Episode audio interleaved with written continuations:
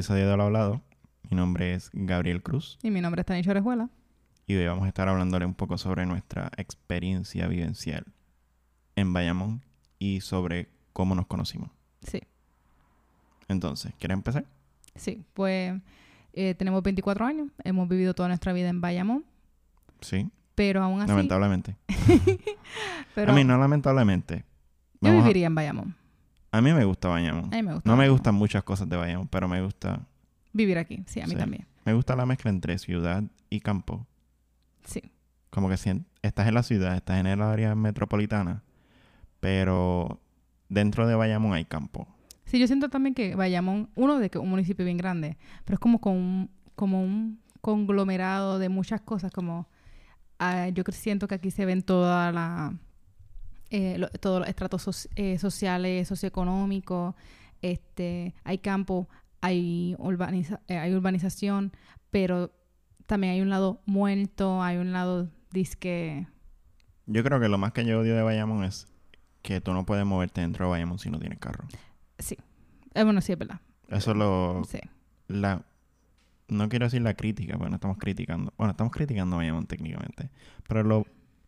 Lo... Se escucha algo raro. Lo más que yo odio es eso.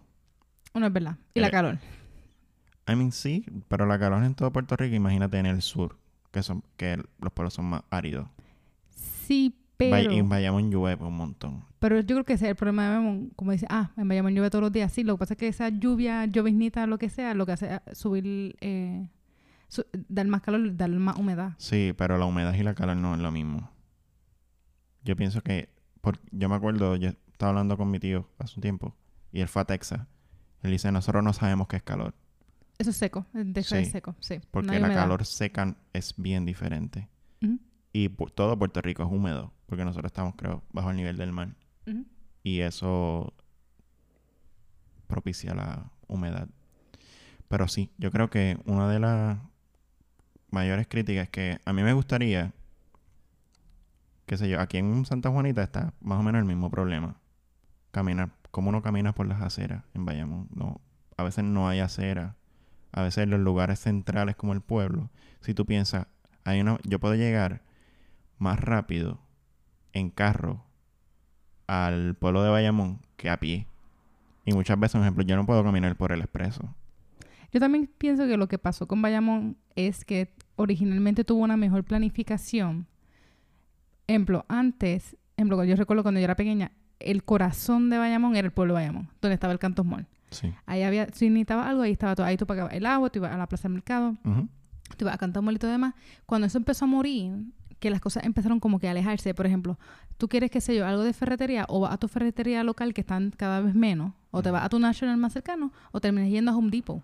Y si no tienes carro, no vas a ir a Home Depot. Ahora trataron de implementar trolley y Sí, la porque se dieron cuenta al final. Se dieron cuenta del problema. Y estaban tratando de propiciar. Y realmente el trolley eso es para... No te deja en Plaza del Sol, te deja en el Hyatt. Pero es que si tú te pones a pensar, incluso, pues mira, primero que el, el pueblo de Bayamón empezó a morir con Canto Mall. Definitivamente. Fue como que el, el primer mall que le empezó a dar muerte al pueblo. Después viene Plaza del Sol, pero incluso ahora, si tú piensas, bueno, nosotros hemos ido de Mall a Plaza del Sol. De hecho, desde el tren a Plaza del Sol. Sí. Es una osadía porque no hay, no hay aceras. Tú no puedes llegar directamente, no hay un camino seguro y establecido. Un sistema de aceras que tú puedas llegar a Plaza del Sol. Que tú puedas moverte de Plaza del Sol a- al pueblo de Bayamón, al Cantón Mall. No hay. Ese sistema no lo hay. Lo que hay es carretera. Carretera y carretera. Sí, yo creo que ese es el gran problema de, de Bayamón y por eso es que muchas de las críticas de personas que no viven en Bayamón es el tapón. Sí, sí. Es que- lo que pasa es que sí, el tapón es consecuencia de la mala planificación Sí. urbana que tiene Sí. Bayamón. Y no hay carriles dedicados a los ciclistas. Sí, Bayamón. Ese es, el, yo- ese es el, el, el gran problema de Bayamón en realidad es la planificación de la ciudad no toma en consideración eh, los el acceso peatonal por la razón que sea. Porque yo, yo creo que una vez estábamos hablando en la biblioteca con, con Wilfredo sobre esto, sobre cómo Puerto Rico empezó a planificarse teniendo en consideración que se iban a utilizar lo- los autos Exacto. y no, no el acceso peatonal. Y también es que Bayamón como yo sé, y vayamos en el, el área metro de Puerto Rico se inclina más a, a que nos apoyemos más de tener autos individuales. No puedes confiar en el transporte público, no puedes confiar en la seguridad para el ciclista, no puedes confiar en la seguridad para el peatón. Así que no te queda de otra que tener carro. Sí. Y si todos tenemos la misma mentalidad, no nos queda de otra, no la misma mentalidad, sino todos nos vemos en la misma necesidad, necesitamos carro, hay consecuencias de, vayamos, pronto va a ser una, te- eh, una tercera parte de Bayamón, ahorita va a ser parking, y la, ca- la gran cantidad de autos que hay. Es como en una familia de, vamos a decir, una familia de cinco personas, mamá, papá y tres hijos, los tres hijos más los dos papás van a tener carro. Sí, yo creo que. Yo creo que. Ese también es un gran problema, el hecho de que. Hay personas que a lo mejor es una pareja y tienen cuatro carros. ¿Sí? Entonces, un poco como que. ¿Hasta qué punto? Y técnicamente, como que prácticamente tú puedes hacer todo en Bayamón. Que las personas que estamos en Bayamón nos vamos a Plaza América y todo lo demás es por gusto. pues, No, no es realmente necesario porque aquí tenemos Plaza del Sol, aquí tenemos Río Hondo, que no sé si todavía Río Hondo es parte de Bayamón, pero está entre Bayamón y Cataño, que está justo ahí. Sí, yo todavía. Yo siento que, que Río Hondo es como Le-. Es parte de Bayamón. No, eso está baja. Eso es todo baja. Eso está baja. Pero es que Levitown está como que en la colindancia de. Sí se siente que es Bayamón. Sí, tú sientes como si fuese Bayamón. Yo no entiendo todavía como que los límites de Bayamón. Hay veces, Río- un ejemplo, Río Hondo es un buen ejemplo. Y Levitown también es como, ¿Es o estamos no en? Bayamón o estamos en Cataño o estamos... Aunque antes era, creo que Cataño. To- eh, Naranjito, yo creo que todo eso era parte sí, de... todo era Bayamón. todo era y. Guaynabo también era Bayamón. Y yo creo también- que también debe ser eso. yo siento que la situación que presentó Bayamón, especialmente en, en lo que hablaremos más adelante de cómo nos conocimos, eso jugó un gran papel porque técnicamente todo está cerca, Sí, pero no todo está accesible. sí. Eh, literalmente, al lado de una urbanización puede haber un residencial, pero hay- justo al frente puede haber un, un complejo de apartamentos con estratos socioeconómicos bien diferentes y la cercanía entre, entre ellos. Al lado de una escuela pública hay una gran escuela, este, sub- un colegio, los religiosos o lo que sea. Y aún así se siente, obviamente hay otros límites y otras barreras y fronteras que se que impiden esta interacción entre eh, distintos grupos, pero yo siento que inclusive la planificación de Bayamón como lugar físico contribuyó a, di- contribuye a esa distancia. Sí, porque yo creo que cuando tú planificas una ciudad, yo no- nosotros estamos hablando mierda aquí, nosotros no sabemos nada de planificación. Exacto.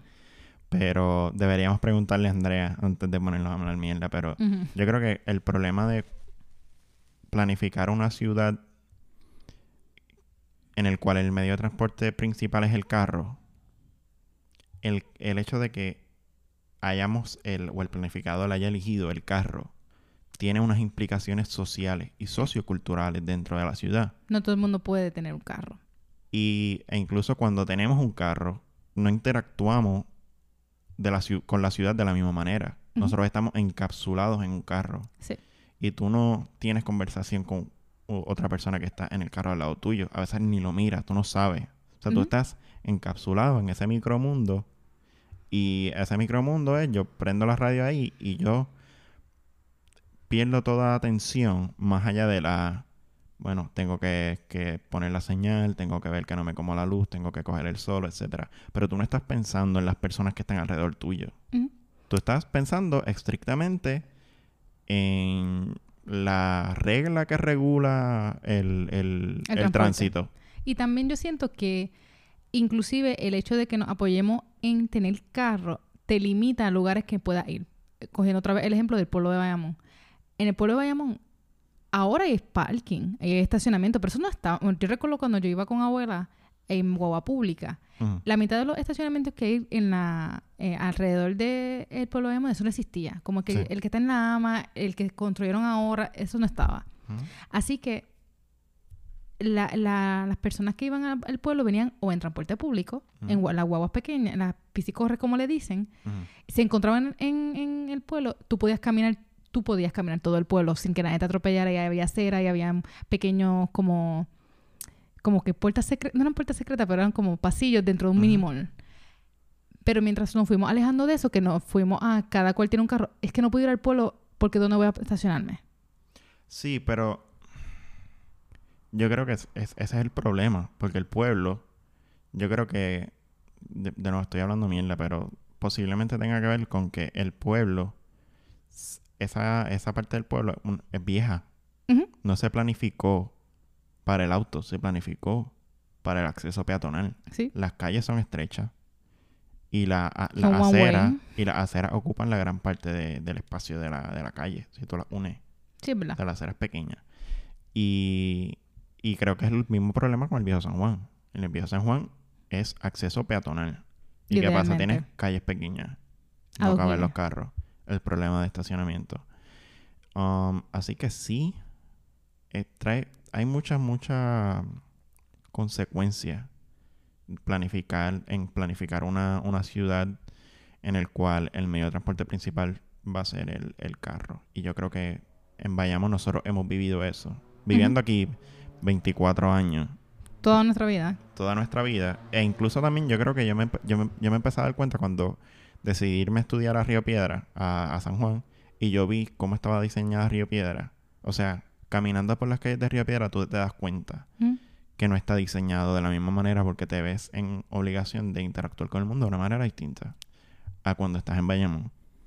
Y, y así fue que empezamos a hablar con... Bueno, yo, yo no sé si estaba en esa conversación, pero yo, yo creo que yo le pregunté a, Wilfredo, que ex bibliotecario de la, de la, de la UPI, de la Lázaro, y estábamos hablando de eso. La, el hecho de que tú planifiques una ciudad teniendo en consideración el medio de transporte, algo tan sencillo, que parece sencillo, pero tiene una consecuencia drástica en el cómo nos relacionamos con, el, con la ciudad, porque la ciudad al final es nuestro mundo, o sea, sí vivimos en planeta Tierra y sabemos lo que pasa en Estados Unidos y es- especialmente en esta época donde la globalización lo es todo, pero de manera inmediata nuestro mundo es la ciudad. Si yo salgo a apagar la luz, si salgo a hacer un trámite en el sesco, si salgo a reunirme con los panas, todo eso ocurre en la ciudad. Entonces, ¿cómo se da algo tan sencillo como eso? ¿Cómo se dan los jangueos? En, en- en Río Piedra, a diferencia en Bayamón, es muy distinto. Sí. Muy distinto. Porque tú no, un ejemplo, en Río Piedras tú tienes espacio donde los estudiantes se hospedan. Y en Río Piedra el jangueo, si tú vives en Río Piedra, es salir de tu casa y caminar. Exacto. Nosotros no podemos janguear aquí así. No. Aquí, vamos a decir, si vamos para Mojito, que está relativamente cerca aquí en Santa Juanita, nosotros tenemos que caminar toda esta acera, bajar la. Hosto. La Hosto está súper oscura, subir, Así que Entonces, no, no es seguro. doblar, sí. es- Y esto está y eso está ahí al lado. Y un negocio que abre de noche Sí. y tampoco es un área segura. Y yo también siento que Y esa es la cosa que no, o sea, este- es que acabo de decirle el ejemplo de Mojito y la gente va a pensar, ah, cabrón, pero qué vago, camina. No, no, no, no es caminar. Es que el, el, el Santa Juanita está construido de tal modo que en esas áreas por donde nosotros caminamos, no hay, a veces no hay ni siquiera casa o está la parte de atrás de las casas. O sea que no, no hay una seguridad de que hay personas en sus balcones mirando. No hay iluminación. y también Casi no hay iluminación en, la, en, la, en esta avenida de aquí atrás. Y también como yo he escuchado, ejemplo, cuando yo, yo utilizaba la, la, la guagua pública, la Corre, muchos de los comentarios de las personas mayores de ahí es, es que la avenida Santa Juanita es una avenida comercial. So, eso es negocio. Así que, y hay, y hay los dos tipos de negocios, negocios diurnos y negocios nocturnos. La, cosa es que si vamos peatón, si nos vamos caminando a ese lugar, no es seguro porque no, el espacio no fue eh, diseñado para que tú pudieses ir desde tu hogar residencial Ajá, sí. a estos lugares A de pie. jangueo. A no. pie, sí. Tienes que ir en carro. Pero incluso en Santa Juanita es una gran contradicción. Porque si tú vas a comerte una tripleta en Yoito, yo no soy amante de las tripletas, pero todo el mundo conoce las Yoito. No hay parking. ¿No hay parking? Tienes que llegar ahí en carro y en el espacio donde tienen, donde están los Yoitos, que caben ahí ocho carros. Igual, mira los food trucks, los food trucks, el estacionamiento. No hay estacionamiento. Entonces yo creo que en Santa Juanita fue un poco lo contrario.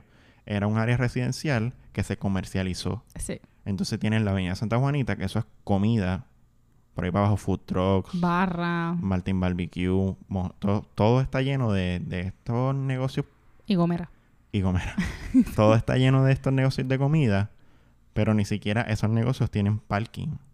Propiamente un parking para que la gente vaya. O sea, normalmente, vamos a decir, si hay una cabida en este negocio de, qué sé yo, 50 personas y hay una cabida de estacionamiento de 8 carros, en 8 carros no caben 50 personas. Exacto. Que esa es la otra cosa. Entonces, las, por ejemplo, donde está Mojito, el Mojito tiene, yo creo que tiene, si tiene 15 par- espacios de parking, es mucho. ¿Qué hace la gente? La. Se mete a las casas sin salida y te tienes que estacionar frente a casas residenciales, Bloqueando la acera. bloqueando cera. y no puedes caminar porque está ahí los car- Entonces tienes que, esta es la, esta es la, este es el riesgo. Pasa eso, tiene carros encima de las aceras, frente a las casas, en una avenida mal iluminada, y tú si quieres ir a Mojito a pie, tienes que caminar por una carretera porque la, la acera está bloqueada. Tienes que caminar por una carretera que está mal iluminada y que te arriesga a que te atropellen. Literal. Entonces, cuando tú estás pensando en que ah, voy a janguear, pero está el riesgo de que me atropellen, no te van a dar ganas de janguear y dices, pues me voy en carro. Sí. Esto, esto no es Avenida Universidad. No. Que sí, que hay carro y todo lo demás, pero uno que es one way. Sí. Y dos, tú todo el mundo sabe, como hay tantos negocios ahí, tú sabes que hay estudiantes caminando, tú lo sabes. tú Sí. Si le pasas por encima a uno, es porque quisiste pasarle por encima Sí. a uno. Pero sí, como lo mencioné ahorita, eh, y también cuando aprendimos, en cuando tomamos la clase de historia de espacio, Ujú. de muchas veces nosotros sentimos que la planificación de la, de la ciudad fue como que un ups o algo así, pero Sí. no, fue hay veces que intencionalmente está hecha para segregar a gente, Sí, sí. para que ciertos espacios sean solamente para ciertos tipos de personas. Y yo siento que eso fue lo que nos no que no, no es que nos pasó algo que nos ocurrió a nosotros, pero fue el escenario que nos, se nos presentó a nosotros. Nosotros vivíamos, o sea, yo donde yo vivía y donde tu abuela vivía, eran lugar, literalmente nos separaban dos calles, Sí. pero al mismo tiempo eran dos mundos distintos. sí. Y el hecho de que yo viviese dos calles m- lejos de, ese, de residencial, yo no iba a ir a la. Rexville. No iba a ir Sí. a la Rexville, porque la Rexville iban las personas del residencial. Sí. Así que la Rexville se convirtió en este espacio de los de residencial van al, al- eh, van a, a la Rexville. Así que si yo no quiero que mis hijos no estén bajo ese tipo de influencia, pues tú no vas a esa. ¿Y qué, cuál era la contraparte de la Rexville? La Pablo Casal. Era especializada Sí. y eh, sufrió un proceso de, no le quiero decir limpieza, pero es que así se le decía a De los maestros. purificación. De purificación. De que Purifica- purificación de desertores. Sí, prácticamente la Pablo fue esa. Era una escuela con fama de, de sectores escolares y de eh, droga y todo lo demás. Y con este proyecto de especializarla en Bellas Artes, Ajá. limpiaron la... Que se escucha bien mal y se escucha bien discriminatorio, pero así lo dicen los maestros de ahí, como que se limpió la escuela. Tenías que... Ahora eh, pusieron criterios, tenías que tener tanto promedio, tienes que ser una de las cuatro especialidades, especialidades etcétera, etcétera, poniendo barreras a estos otros eh, individuos para limitar este espacio no es para ti.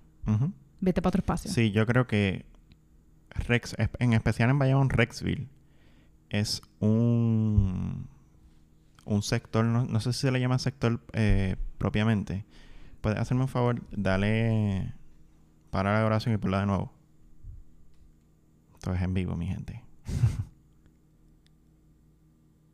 Ya. ¿Sí? Sí. Eh, eh, yo creo que Rexville, uno de los, de los, uno de los, uno de los fenómenos que se vive en Rexville en términos de, de, de lo que estamos hablando de la ciudad, es que está, hay, hay un espacio segregado y estos dos espacios están en las inmediaciones, comparten espacio. Y yo no, posiblemente se hizo con esta, con esta idea. Yo creo que yo, yo creo que yo tuve una conversación con el profesor, no sé fue si el profesor de Historia y Espacio o Con o con Hernández. Andrea o con, con Eduardo Lalo, pero estábamos hablando de la idea de que estas urbanizaciones se ponen frente a los caseríos. Esto creo que fue una reforma. Se ponen frente a los caseríos para que los caseríos eh, aspiren a vivir en una urbanización. Y lo que provocó es la segregación casi inmediata de esos espacios. Y que son dos mundos. Son Sí. dos mundos distintos. Y O sea, están literalmente divididos por una calle. Una avenida. Hay una avenida que caben que cuatro carros. Y cuidado. en un lado tienes el caserío, porque incluso en ese lado hay casas también. Sí. Pero escúchate esto. Tú tienes la, esa avenida, no sabemos cómo se llama. La tampoco. no sé cómo se llaman las Ujú. avenidas de Puerto Rico. Sería, En verdad que no sé. sería súper interesante ver cuál es el nombre de esa avenida. Tiene el nombre de algún presidente PNP. Presidente PNP. Algún gobernador PNP o algo. Pero esta, esta avenida y tenés el, el caserío Monterrey al frente, que yo me crié ahí en el caserío Monterrey, y tienes la urbanización donde tú te criaste. La extensión Red Bean. Sí, y entre, en- entre medio esa, esa avenida, segregado totalmente, incluso, incluso, dentro de esas regiones hay divisiones. Porque una cosa es que tú vivas en la urbanización, en una calle abierta, y otros los que están más arriba. En eso se llama Redville Park, Rexville Park, que son apartamentos. que son apartamentos, y eso tiene un muro Alto, creo que como de 10 pies, un muro alto que tú no lo puedes brincar. Que no solamente lo separa de la urbanización donde yo me crié, la separa de residencial sí, también. Sí, es como, imagínense una avenida en el medio, eh, eh, separa dos lados, y esos dos lados están divididos porque en, en el lado del caserío también pasa lo mismo. Tenemos el caserío, Siento eh, que si subes las manos, ellos te logran ver. Ah, perdón, pero es que mis ademanes no, no van a funcionar como quiera. Al lado del caserío, sí, ya yo puse a grabar esto. Al lado del caserío tienes, ¿Qué sonó? Hizo clic. ¿esto sonó? Sí.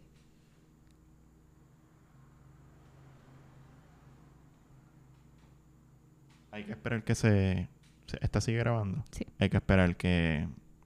Que esta le- se le vaya el batatú y se enfríe. Ok. Este... Yo creo que... ¿Qué te estaba diciendo? Se me olvidó. Ah, la división. Entonces, en frente a... Al caserío... Hicieron un muro. O sea... Frente al caserío hay el equivalente a lo que donde tú vivías, como una urbanización, pero estaba literalmente por una calle pequeña dividida. Ellos hicieron un muro Sí. de cemento, ellos. No las autorizó el municipio ni nada por el estilo. Ellos mismos, los, los, Residentes de esa, de los esa calle. residentes de esa, de esa calle, hicieron un muro dividiendo el caserío de su urbanización.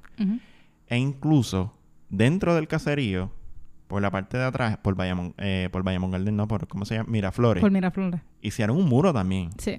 dividiendo Miraflores de eh, Monterrey. Y o sea, también. que hay una intención por los mismos residentes de, ah, no, esta gente, estos son unos, unos títeres, son gente de caserío, ellos vamos a hacer un muro aquí. Ellos allá y Sí. acá. Y también eh, bloquear este interacciones porque no es literalmente Miraflores está aquí y, y el residencial está aquí, pero tú no puedes llegar de Miraflores al residencial. No puedes, porque es que, al menos que, su, que sé yo, trepe el muro, pero es que está alto. Y no un, tip- un, un muro de reja, es un muro de cemento, o sea, no Sí. lo puedes escalar. No, para que no hayan esa conexión, igual donde yo viví, donde yo vivía en la urbanización, habían, le decíamos los caminitos, Ajá. conectaban, conectan todas las calles de manera eh, horizontal, Ujú. imagínense que la- las calles son verticales, y conectaba toda la urbani- todas las calles de la urbanización de Rexy. ¿Qué pasó? Cada vez que ocurría un tiroteo o lo que sea, Sí. se veía eh, a, se veían a gente corriendo, cortando por los caminitos. ¿Qué hicieron?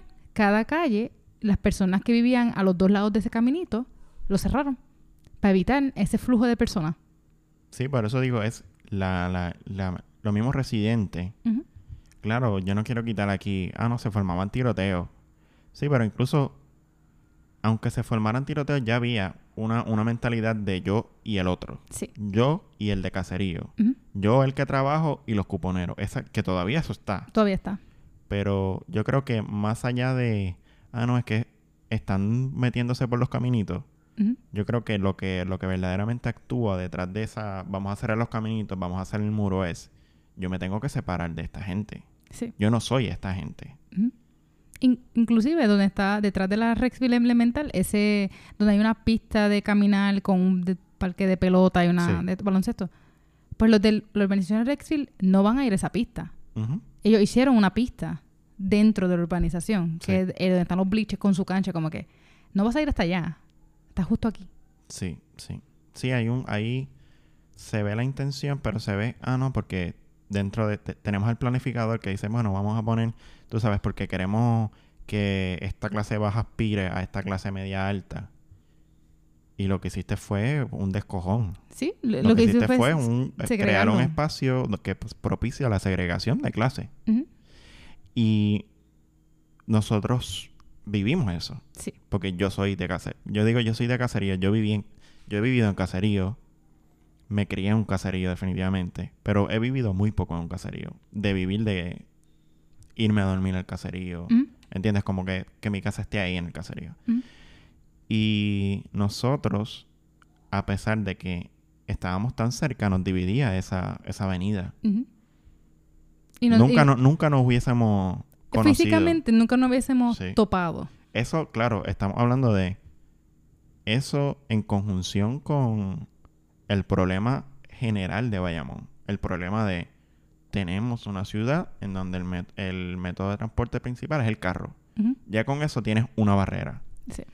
A eso le añade esta barrera que esta es una barrera abstracta en donde, ah, no, vamos a, a crear los pobres y, los, y la clase media eh, alta una al lado de la otra para que uno aspire a la otra.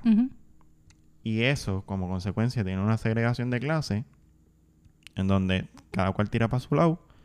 Va el carajo a la gente del caserío, vamos a hacer un muro. Un muro. Y la gente se pasa criticando Donald Trump con el muro y todo esto. No, no, no, gente. Aquí hay gente, residentes que tienen esa mentalidad que dice, tenemos problemas, hay que separarnos, vamos a hacer un muro. Inclusive, muro o vamos a hacer el control de acceso. Vamos a cerrar. Sí. Y para lo que si alguien, si algún residente de eso nos está escuchando, que esto es súper dudoso, entérense que nosotros, los del caserío, brincamos el muro. Igual. Somos los inmigrantes dentro de Rexville. Nos importa un carajo el muro, lo brincamos. E incluso te voy a decir más. Nosotros, los del caserío de Monterrey, yo me acuerdo que íbamos con mi, con mi tío. Estaría cool tener a Bebo en el podcast para que, para que eh, cuente un poco de esto. Nosotros, Bebo es mi tío, by the way. Yo digo Exacto. Bebo como si todo el mundo conociera a Bebo. Este. um, estaría cool. Eso. Ah, pues tú de Está todo bien. Sí, este. Sería cool tener a Bebo un poco de, de- en el podcast porque nosotros vivimos esto. Hicieron un muro y dentro de, de esa urbanización había un, un parquecito dentro de la misma urbanización. Un parquecito que es exactamente lo mismo. Unos columpios, un pasamanos y la cosita esa que no sé cómo se llama, la, la balanza esa que tú te sientas en el lado. No sé cómo se llama, pero sé lo que es. Nosotros brincábamos el muro y íbamos al parquecito de ellos. Porque sí. Porque sí, y te voy a decir más, el muro, ellos le habían puesto un portón, nosotros abríamos un portón, pusieron un candado, brincamos el muro. Igual con el muro de la parte de atrás, de dentro de dentro del caserío, dentro de Monterrey, hay un muro, brincamos el muro. Le ponían alambres de púa, se rompían los alambres de púa y se brincaba el muro. Porque es que cuando tú estás pensando, si yo tengo, si yo soy de, Mirafl- de, de Miraflores y yo tengo pana que vive en el caserío, ¿por qué yo tengo que montarme en mi carro, salir, darle una vuelta estúpida cuando el caserío está a cinco minutos caminando? No tiene sentido, ¿entiendes? No tiene sentido hacer un muro y a obligarte a ti a ir en carro cuando yo estoy, yo brinco el muro y yo estoy en la cancha. Exacto. Que está- ¿Me entiendes? Esa Sí. interconexión se bloquea por la segregación que estamos hablando. El punto es que nosotros somos producto de eso. Sí, de esa separación. Nosotros vivíamos en, en los lados opuestos y estuvimos mucho tiempo sin saberlo en el mismo espacio. Y no solamente estábamos en el mismo espacio, distintos, eh, eh, distintas incidencias, o sea, no incidencias, sino distintas cosas nos conectaban sin nosotros saber. Porque sí, nos separaba una, literalmente nos separaba una avenida. El único punto en común sería el- lo que fue el Texaco. Pero el Texaco estuvo. Espérate que te saco. El Texaco, ¿dónde está el tubo ahora? Ah, sí. Cuando sí. eso era un Texaco, ese era yo creo que el punto el punto neutral de lo de cacería y urbanización porque todo el mundo iba a comprar ahí pero una vez eso se lo, demo- lo demolieron que se quedó años vacío Sí. ya no había punto de encuentro no había manera en que tú y yo nos hubiésemos encontrado nos hubiésemos topado por ahí caminando Sí, en especial cuando precisamente estaba esta mentalidad de los que están en este lado van a esta escuela y los que están en este otro lado van a esta escuela. exacto Entonces, muchas veces yo tengo Margarita, que es la mamá, bisabuela. la mamá de mi, de mi abuelo. Ella vive en, en Miraflores. Sí. Y creo que era la hermana de tu mamá, vivía Sí, en Miraflores. Frente, frente a la casa de Margarita vivía mi, ti- mi tía, la hermana de mi mamá. Y yo iba a casa de Margarita. Y yo iba a casa de Socorro, a Tito Socorro. A co- íbamos a comer y... y Inclusive, yo conocía a. Margarita. Margarita no daba dulce. Sí, esa es la cosa, que es como que nosotros estuvimos siempre como que casi por conocernos, casi por tener una interacción, pero nunca la tuvimos. Nunca nos encontramos. Inclusive donde estaba Margarita, yo iba a casa de Margarita a no- que nos daba dulce y justo una calle sin salida, justo ahí había un parque y nunca nos topamos en ese parque. Aunque íbamos Sí, con tanta y frecuencia. yo jugaba en ese parque. Y nosotros somos contemporáneos. Sí, nosotros tenemos la misma edad. Casi- bueno, sí, Dios, tenemos la misma edad. Tú me llevas Sí. un mes.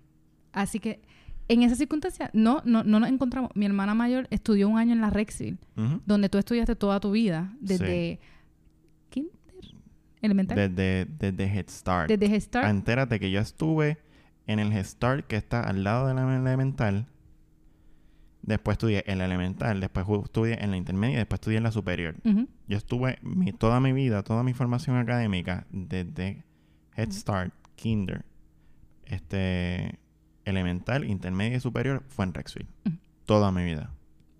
Y, y tu- casi toda tu familia, menos tu hermano, pero casi toda tu familia, Bebo, tú, tu hermana, Sí. estudiaron en Redville. Sí. Era es normal que eh, si tú estu- si tú vives en Rexville, estudias en la escuela. La escuela se llama Rexville, Rexville. Elemental, Exacto. Rexville Intermedia y la otra se llama Rexville Superior, pero mientras yo estuve ahí le cambiaron el nombre a Francisco Manrique Manrique. Cabra. Pero todo el mundo decía. Rexville. Sí, todavía se conoce como la Rexville. Um, ¿Qué estaba diciendo? Se olvidó. Ah, el punto es que nosotros vivimos eso. Esa, esa separación que parecería... Bueno, no, lo que pasa es que... ¿Cómo es que...? Porque a los ojos de una persona que no... Que, que quizás no tiene esta, esta mentalidad es... Ah, no, pero si ustedes vivían ahí, mira, había una carretera y tú estabas a cinco minutos. Sí, pero es que la barrera era mucho. Era mucho más tiempo. Yo vine a pisar, yo vine a entrar a residen a Tampoco es que he entrado a un montón de residenciales, pero cuando yo- la primera vez que yo entré a Monterrey fue contigo. Ya, ya éramos pareja. Sí, sí, sí, sí. Porque yo no, no, ni se me iba a dejar. Y inconscientemente yo fui criada con, eso no es tu espacio. Sí. No, no, eh, si Ni tú- debes aspirar a ese espacio tampoco. no debes ni eso no es tu espacio, no debes aspirar a ese espacio y tú, eh, tú no te perteneces a ese espacio. Y con nada, y, y nadie te puede hacer pertenecer a ese espacio. Yo Y no debes, y no debes estar con personas que pertenezcan a ese espacio. Porque está en la cosa de los caseríos. Se piensa que está este estigma. Si tú eres de caserío, eres un títere. Inmediatamente. O sea, si tú eres de caserío, o vendes droga, o usas droga, o eres una mala persona. O está relacionado en algún punto, eh, Sí. de alguna manera De al alguna punto. manera estás... de alguna manera eres malo. De alguna manera está relacionado a droga, crimen y alcohol. De alguna manera está relacionado a eso. Nada más por vivir ahí. Entonces lo que, lo que a lo que estamos tratando de llegar es básicamente que nosotros estuvimos toda nuestra vida compartiendo un espacio. Compartiendo, viviendo en dos micromundos distintos Dentro de Bayamón. dentro de Bayamón. Y ni siquiera el azar, ni siquiera por azar nos conocimos. O sea, no fue que un día, porque incluso a pesar de que estaba, es- que está esa barrera, porque todavía está, no- se comparte el espacio cuando uno iba a la familia. La familia ya no está. Eso, Eh, la eso le llama... la- La eh, Mariana. no, eso se llamaba el boricua. Ah, el boricua, sí. El boricua. Que ya Cuando no uno, existe. cuando uno iba al colmado del boricua, ahí pues había gente De todo tipo. de todo tipo. Sí, porque ahí conectaba Bayamón, Cali, Redville y Sí. Monterrey. Como que todo el mundo, carnicería, vamos por el sí, boricua. Sí, íbamos por ese Inclusive- colmado. Y ese colmado murió ya. Inclusive cuando el boricua era el boricua, eh, porque ha pasado por muchísimas administraciones hasta que al fin se murió, este... Yo conocí a tu abuelo. Sí. Yo, porque mami nos mandaba a la, a, a la pizzería, a la pizzería, a la carnicería Mm. y ve y pregúntale a Willy o ve y pregúntale a Braulio. Y yo nunca, como que yo en Braulio, tal, tal, tal cosa, como empleado del Boricua. Sí, Jamás. incluso eso, tienes razón. Yo, no, yo no sabía eso. Cuando mi, mi abuelo, eh, mi abuelo por parte de madre, cuya madre es Margarita, de la que estamos hablando, trabajó en esa carnicería. y tú ibas a esa carnicería y tú conociste a mi abuelo antes de conocerme a mí. Sí. Porque estaba ese colmado comunitario, porque eso estaba Local, en eso la era- comunidad, eso era local. Y todo el mundo, si iba a pedir carne, iba a comprar carne, iba en el colmado, porque en el colmado se vendía buena carne. Tú ibas a donde Willy o a donde Braulio. Si tú ibas Sí. a la carnicería, tú no, ibas, ah, no- tú no decías, voy a la carnicería del Boricua. Tú dices, voy a donde Willy o voy a donde Braulio a comprar carne. Porque tú ibas al Boricua a comprar la carne. Sí, sí, sí. Y aún así, no- esa familiaridad de... i- inclusive cuando nos hicimos novios, que yo conocí a Braulio, yo dije, yo conozco a este señor, yo conozco a este señor. Y de cuando vi a Margarita, yo, yo conozco a esta señora, yo conozco a esta señora. Inclusive la señora me reconoció y dice, ¿tú te acuerdas de mí? Y yo, "Ah, tú eres Margarita. Sí. Tú eres la Margarita. Sí, llegas a una realización porque una vez se rompe esa barrera porque una, una amiga en común no, nos dijo, mira, este, Creo que se van a llevar bien. creo que se van a llevar bien y nos añadimos por Facebook. Esto es, mira lo que se necesitó para romper esa barrera. Facebook, ¿no? Un espacio virtual. Nosotros empezamos a hablar por ahí y después de hablar de como un año o dos años, fue que nos conocimos por En primera vez en, En persona. En persona en el clan night tuyo de, de noveno grado. Esa barrera que nos separaba y que todavía separa a mucha gente. Llega esta amiga, nos recomienda, nos conocemos por Facebook. Y cuando tú vienes, cuando tú pasas, cuando tú brincas el charco, cruzas la avenida y tú dices, espérate, pues si aquí hay gente que yo conozco. Yo conozco a Braulio, que es el carnicero de la, Del de- Boricua. Del Boricua. Yo conozco a Margarita, que es La vecina que me daba dulce. la vecina de, de mi, De mi tía. que me da dulce. Tú te, tú te empiezas a dar cuenta, inconscientemente, tú dices, espérate, pues si yo conozco a esta persona. Es que sí, llevas compartiendo toda tu vida ese espacio, pero es un espacio segregado, es un espacio que propicia esa desconexión. Y nosotros somos producto. O sea, en nosotros somos un poco esa, esa ruptura de esos espacios que nos costó. Que yo siento que la, que la, que la vivimos porque nosotros, yo creo que nuestra mentalidad no, no existía esa barrera. Es una barrera que nos viene por nuestros papás. Sí. Y es como, y yo creo que es una barrera que viene de tu lado porque a mí no me dijeron no cruces a la, a la urbanización. No, a mí sí. Y creo que eh, fue producto de mi, de la preocupación, de la hiperpreocupación de mis padres de del peligro. Por ejemplo, mi papá es policía, mi mamá es maestra. Y tener internalizado ese, ese estigma. Obviamente ellos lo ven desde otra perspectiva, de otra generación. Y dicen, Puedes, puedes, perdona que te interrumpa, puedes chequear que esté grabando. se puso a grabar ahora. Todavía parece que apagó. Oh, fuck, bueno, ni modo. Ajá. Continuamos. Estaba- él, est- él estaba chequeando constantemente y estaba grabando y ahora mire, la luz estaba apagada. Sí, no, la cosa es que algo aquí va a, inevitablemente va A ocurrir. a ocurrir.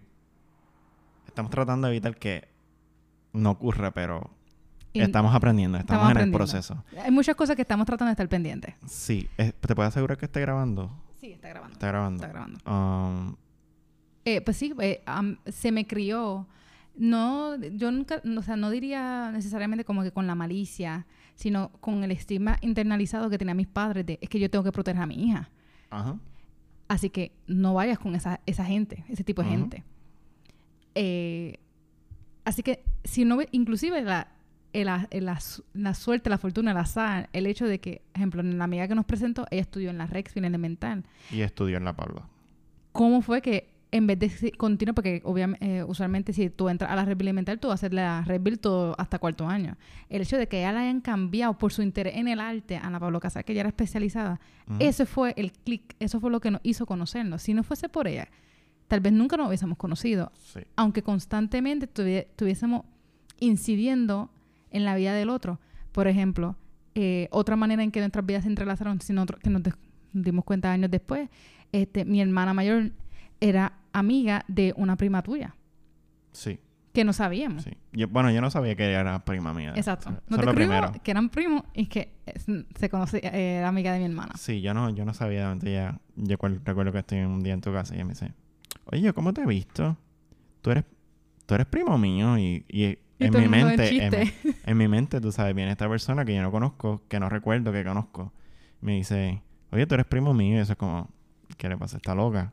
Pero en efecto, Era viene y me dice, sí, tú eres este fulanito, hijo de fulanito, fulanito, y tu abuela es fulana. Y yo, Sí, porque tu abuela es mi abuela y yo, güey. Creo que somos primos entonces. Wow. Aparentemente somos primos. Qué sorpresa. Y entonces dentro de nuestra relación se, empezamos a vivir esta ruptura y nos empezamos inconscientemente porque no teníamos hasta que no fuimos a la universidad. No nos dimos cuenta de eso.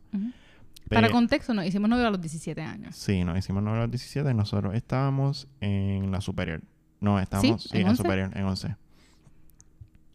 Entonces, darnos cuenta, en la universidad cogimos una clase de historia y espacio con Juan Hernández. Y cuando vemos re- retrospectivamente, nosotros vivíamos en una comunidad segregada Sí. por clase. Y en una, comu- y en una ciudad en donde la planificación intencionalmente está dirigida a que ese tipo de interacciones no ocurran. En, porque es bien fácil, si yo viviría, si yo, si yo hubiese vivido en tu, urbaniz- en tu urbanización, nos hubiésemos, definitivamente nos hubiésemos conocido. Sí. Pero es que, Y no hubiese, no hubiese habido la resistencia que hubo cuando nos hicimos novios. sí, sí, porque quizás, un ejemplo, quizás tú vives en esta calle y yo vivo en- dentro de esa misma urbanización, dos calles más arriba, y posiblemente nos hubiésemos conocido, porque hay una cancha detrás de tu casa que las personas van a caminar y whatever, y juegan baloncesto, whatever. El punto es, nos hicimos novios, y ahora, porque esto pasó ahora, hablando, tratando de hacer un video podcast que estamos fracasando, que yo creo que va a ser mejor como que subirlo Audio. en audio Sí. porque siento que nos ha ido bien en la conversación. Nos dimos cuenta ahora, ustedes lo están hablando, lo estamos hablando con ustedes literalmente, que retrospectivamente aquellas dificultades que nos mantuvieron sin conocernos fueron a causa de una planificación, Un diseño. de un diseño de ciudad, o sea, para que vean el, el- la, la importancia de la planificación de una ciudad. Porque al final, ah, no, esto es tú tiras ceras, tiras calles, este, pones área comercial, pones área residencial y ya punto. No, no, no, hay una intención, hay una ideología detrás de esa planificación. Y esa planificación incide en ti. Yo no elegí vivir en Bayamón, pero Bayamón eligió por mí con qué persona yo voy a interactuar. Sí. ¿Y en si qué yo soy de caserío, yo interactúo con personas de caserío. No puedo interactuar con otras personas. Igual, de igual de mi parte. Yo, yo nací en urbanización. Yo no me voy a... No solamente por, eh, por vivir en urbanización, sino la intención de mis padres de vivir en urbanización. Esta separación de este otro tipo de persona no recomendable, no te asocies, mala influencia. Así que nos vamos a alejar de eso para evitar que tú tengas contacto, porque incon- inconscientemente tú, tú puedes sentir las barreras, porque uno puede decir como que, qué chiquito es el mundo y cómo es que... Sí, No, no, que, que el mundo es chiquito, pero es que hay cosas eh, en juego sí. que hacen estas separaciones. Sí. Inclusive, pensándolo más en la manera en que está eh, di- eh, diseñada esa, esa parte donde nosotros vivíamos, está este complejo de apartamentos. Frente al complejo de apartamentos está la urbanización en donde yo viví. A su lado, viéndolo frontal, a su lado izquierdo está el residencial. Y todo lo que iba delante, tanto de la urbanización como del residencial, eran las áreas comunes. Ahí estaba la ferretería, ahí estaba el texaco, ahí estaba el boricua, en esa, como que en ese límite, en el borde de estos, es- estos espacios residenciales. Sí, pero ahora que tú dices eso, incluso si tú lo ves, esos espacios compartidos son espacios de consumo. Si tú quieres compartir, y esto es, te lo está diciendo la planificación de la ciudad, si tú quieres compartir, compra. Si tú quieres compartir, consume. En el Texaco, en, el colmado, en la farmacia. Pero si tú quieres un lugar que entre en contacto, si tú quieres, estos espacios segregados van a entrar en contacto cuando consuman. Exacto. Y Inclusive, si no consumen, no van a entrar en contacto. si una interacción pasiva, pues eh, los de residencial, este es su parque. Urbanización, este es su parque. Residencial, esta es tu iglesia, justo frente a la red Sí. elemental. Los de Bayamón Galén, esta es la iglesia Sí. de usted, de tu área. Sí. Esa, esa, la- igual con las panaderías, French and Fancy. Está acá, pero entonces hay ot- había, había otra más cerca de la ferretería. Esa separación de tú acá y yo acá. Solamente nos vamos a encontrar, como dijiste, en lugares de consumo, pero en lugares pasivos ¿no? Sí, no, no hay, no te vas a encontrar en un parque, no te vas a co- encontrar en la plaza pública, te vas a encontrar en espacios de consumo. E incluso, cuando tú te pones a ver, Bayamón es así. Yo, yo y me, me atrevo a decir, Puerto Rico es así. Mira Plaza Las Américas, el centro de todo. Si tú quieres janguear con tus panas, ¿dónde tú vas? A Plaza Las Américas. Si tú quieres janguear con tus panas, ¿dónde tú vas? En Bayamón, a Plaza del Sol, al cine. Vas a comprar, vas a comer, vas a consumir. Esa idea de... Porque a la gente le encantan los jangueos, pero la gente no piensa en esto. Tú no tienes que ir a consumir para encontrarte con tus amigos. Pero la ciudad, la planificación de la ciudad te está obligando, te está dirigiendo. Y es un poco como una mano invisible. El diseño te está dirigiendo y está propiciando a que te- si tú vas a encontrarte con tus amigos, vas a consumir. Sí. Y estos son los espacios designados por los alcaldes, porque son los alcaldes que están en juego. Y estos son los espacios. Tú quieres consumir, eh, tú quieres hangar con tus amigos, pues vas a Plaza del Sol, pues vas a Plaza Las Américas, pues vas a... Entonces, ¿qué se está...? ¿Qué se está Yo creo que en la toma de conciencia, ¿qué se está intentando hacer? No, no, no, pues no, no, espérate. Si tú quieres que nosotros nos encontremos en lugares de consumo, vamos a consumir en lugares que son de aquí. Ujú. ¿Entiendes? Sí. vamos a consumir, pero vamos a consumir en Mojito y no en Chile. Vamos a consumir en la placita de Santurce, que yo no sé, yo no, yo nunca he ido a no la, hemos pla- ido, son yo nunca he ido a la, a la placita de Santurce, pero la fama. La reputación que tiene es que es accesible. que no que es accesible y que son negoci- negocios locales. Exacto. Um, No son empresas extranjeras ni nada. exacto. Entonces, lo, lo que se está haciendo es esto. Ah, no, pues si vamos a consumir, vamos a consumir en lugares locales. Y nos vamos a encontrar y vamos a interactuar en lugares, en, en locales, eh, en, en empresas locales. Sí. Inclusive, eh, siento que Bayamón, tarde pero seguro, se dio cuenta de esa técnica Ujú. De que la juventud está buscando más espacios locales, como que no, negocios locales para apoyarlo de aquí, que esa fue la iniciativa del nido. En Bayamón, frente al sí, tren. sí, sí, sí. Vamos a Pero replicar incluso- algo de, de San... No necesariamente con la intención de Sí, replicar no, algo de no San, de San de Juan. San Juan, pero el mismo vibe, la misma, eh, como que el mismo feeling de Avenida Universidad, un lugar abierto que tú puedas hanguear, hay música, ta, ta, ta, en un pueblo muerto. Sí, yo, yo creo que el, el nido como, como, y esto no es, no es un anuncio pagado de ningún modo, y yo creo que he ido al nido una vez y de 10 para ver cómo era eso allí. Um, yo creo que el nido lo que trata de combatir es precisamente esa, ese diseño de la ciudad, de, de los lugares inaccesibles. El nido está al lado del tren, tú coges el tren y ya, y llegas al nido. Coges el tren hasta Bayamón, te vas a Bayamón, estás en el nido. Tienes una razón para llegar a Bayamón. Sí, también. Porque la cosa es que usualmente vamos a hanguear, pues vamos igual los que, eh, en vida universitaria. eh, si vienes de Mayagüez, tú vas a la placita de Santurce. Ujú. Entonces, si estás en Bayamón, si tú en la UPR de Bayamón, vamos a decir así, tú vas a coger el tren para llegar a la placita de Santurce, a irte a Río Piedra. El nido fue una excusa para de San Juan venir para acá. Sí, yo creo que el nido fue un poco de un hijack, como que Sí. pensar, espérate, este, porque todo el mundo está yendo a San Juan a janguear. Ah, bueno, pues vamos a ver qué espacio podemos hacer accesible Ujú. peatonalmente.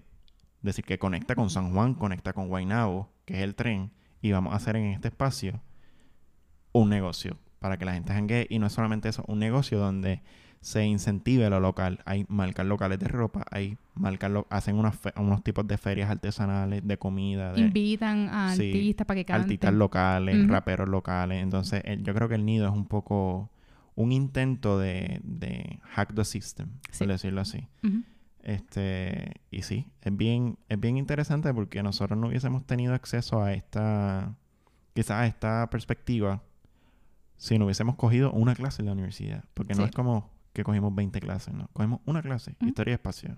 Y que no necesariamente toca este tema, pero que te da una sensación, Te da la conciencia. te, da la- te, te trae a conciencia el hecho de que hay una intención social, política en el diseño de una ciudad y que ese diseño de la ciudad te dice a ti cómo comportarte en la ciudad. Y nosotros, como pareja, llevamos siete años, hemos vivido toda la vida en Bayamón y nunca nos cruzamos si no fue por Facebook. Sí. Nunca nos cruzamos, nunca. E incluso viviendo a cinco minutos, nunca nos conocimos. Entonces, ¿qué está pasando? uno se hace la pregunta, ¿cómo, cómo es posible que estas personas hayan vivido 24 años, bueno, no 24 años, pero que 17 años, en, eh, a 5 minutos y nunca se conocieron? Porque no hay espacios comunitarios en donde esa, esos dos extremos se encuentren, Inclusive, que no sean de consumo. inclusive eh, da, eh, trae a colación, trae a la mesa el hecho, por ejemplo, cualquier joven rebelde con este amor prohibido lo que sea puede decir, ah, es que, eh, ejemplo, mis padres están en mi contra porque son arcaicos, es su manera de pensar generacional y eso. Y culpan toda esta dificultad en que sus padres, en la crianza de sus padres. No, es que hay otras cosas más en juego. La planificación, algo más macro. También juega en que cierto tipo de personas no se expongan, no, se expongan, no, se, no interactúen con otro tipo de personas. Sí. Aquí no solamente es crianza, No, por- porque es que tenemos que pensar que nuestros padres también son... nacieron bajo esa separación. Fueron, esa separación les fue inculcada. O sea, no, no estamos, yo diría que, que la generación que vio esa, esa separación ya no está. No, no tenemos ningún acceso a ese cambio. Nosotros no vivimos el cambio. Nosotros vivimos en lo que cambió. Nosotros estamos ahí. Nosotros no vimos esa transición. Ese era nuestro Bueno, yo, default. yo, dentro del caserío, no vi la separación, pero la recuerdo. Mm, ¿Que estoy grabando ya? sí. Eh, la recuerdo porque de momento nosotros íbamos a un parque frente al caserío y de momento hicieron un muro. Mi mentalidad de niño, yo no entendía eso. Porque hicieron un muro. ¿Cuál es el punto? Inclusive yo creo que cuando era más pequeña yo lo inconscientemente, o sea, me di cuenta como que en pequeñas instancias, pero siempre se lo atribuía a la sobreprotección de mis padres. Por ejemplo, yo había entrado a un residencial a los 17 años. Sí. Y el residencial quedaba justo ahí. Inclusive, para llegar a ese punto común de la gasolinera, tú podías ir por dos, dos lados. O por abajo y no pasabas por el residencial, o por arriba y pasabas por el residencial. Mi, mi padre, tú vas a pasar por abajo. Tú no vas a pasar por arriba. Para acá. Eh, Pero te va diciendo pues, de, de- de camino a la, a la escuela, tú dices. no, no, no. En mi calle, si tú subes como para Big Park, que queda Sí, justo sí. frente a Sí, Monterrey. está el portón principal. Uno de los portones principales. de en vez de... Si tú ibas por esa área, no- uno no podía ir a pie. Tenías que ir en carro. Por el peligro, después la fama que cogió esa calle de pues, los tiroteos y todo lo demás. Así que tú vas por abajo, que tú no... pa- eh, tú no ¿Qué pasó? Google la quemó. Yo espero que no se, no- yo espero Que no que no sea se esté cámara. quemando algo de, de nuestro equipo. Pero Este, me, me dio la quemó. ibas por abajo, ibas por el otro lado para no pasar por el residencial. Y tú no pasas por el residencial porque si pasa un tiroteo, pues ta, ta, ta, los negocios y todo lo demás. Así Sí, sí, sí. T- Tampoco vamos a... Que huele a quemón. Sí, bueno, que vamos. Sí, huele a quemón. Bueno, esta cámara... Se quemó. No, no creo que se haya... Se ha quemado. No, no creo que se haya quemado, pero dejo de grabar.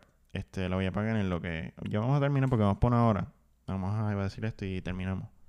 Y damos un, un preview del próximo episodio. El perro como que le, le- le dio algo.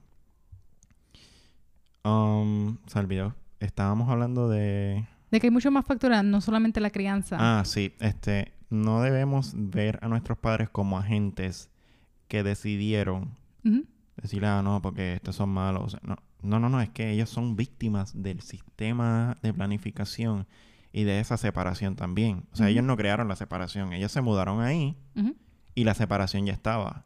Ellos, claro, vieron la progresión y deciden eh, asumirla. Pero ya está, o sea, es como decir, ah, ah, bueno, pues si ustedes, tú estás frente al caserío, porque tú no vas al caserío? Porque la persona que no se ha criado en un caserío, el caserío, en términos comunitarios, para un niño es un mundo. Hay muchos niños Sí. dentro del caserío. Y mucho la- espacio en común. la hora de juego es un éxito porque tú tienes espacio para corretear, tienes cancha, tienes parque y tienes muchas personas que juegan, que son de tu edad Y todos se conocen. y todos se conocen. El hecho de que tú no puedas cruzar porque, ah, no, porque es peligroso. ¿E- ¿Entiendes? O sea, no, no es, estás cerca, no, no puedes cruzar porque, no, no, no, es que no puedes cruzar porque no hay ningún modo que propicie el que tú cruces al caserío. No hay nada, Inclu- nada. Inclusive, tengo tres niñas pequeñas. En mi calle había uno, dos, dos otros niños nada más. Y como que, ay, ve a compartir con otro niño. Es que no, los niños están en el, están en el otro lado. Yo no puedo llegar a donde están los otros niños a jugar. Así que pues no me quedo, me quedo jugando sin niños. Nos quedamos entre nosotras.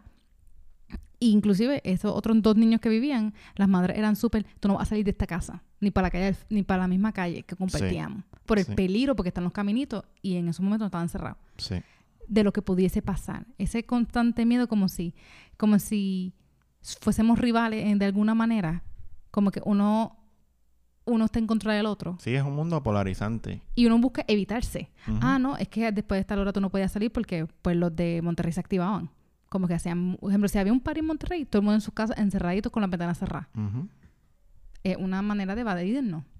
Sí, pero yo, por eso, y vuelvo y repito, no, no creo que, debe, que deberíamos a- achacar culpa y decir, ah, no, pues que mis padres eran conservadores y no me dejaban salir, porque hay una, en el caserío se forman tiroteos, cerca del caserío sí se forman tiroteos, cerca ca- dentro del caserío se vende droga.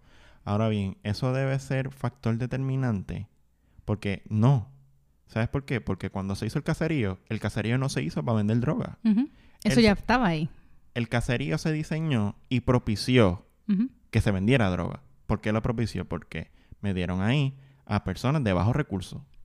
Y cogieron y cerraron el caserío y pusieron justo al lado del caserío a personas de clase media alta o de clase media baja. O sea, ¿me entiendes? Sí. De- el diseño ya está propiciando que se cree ese espacio de peligro, entre comillas.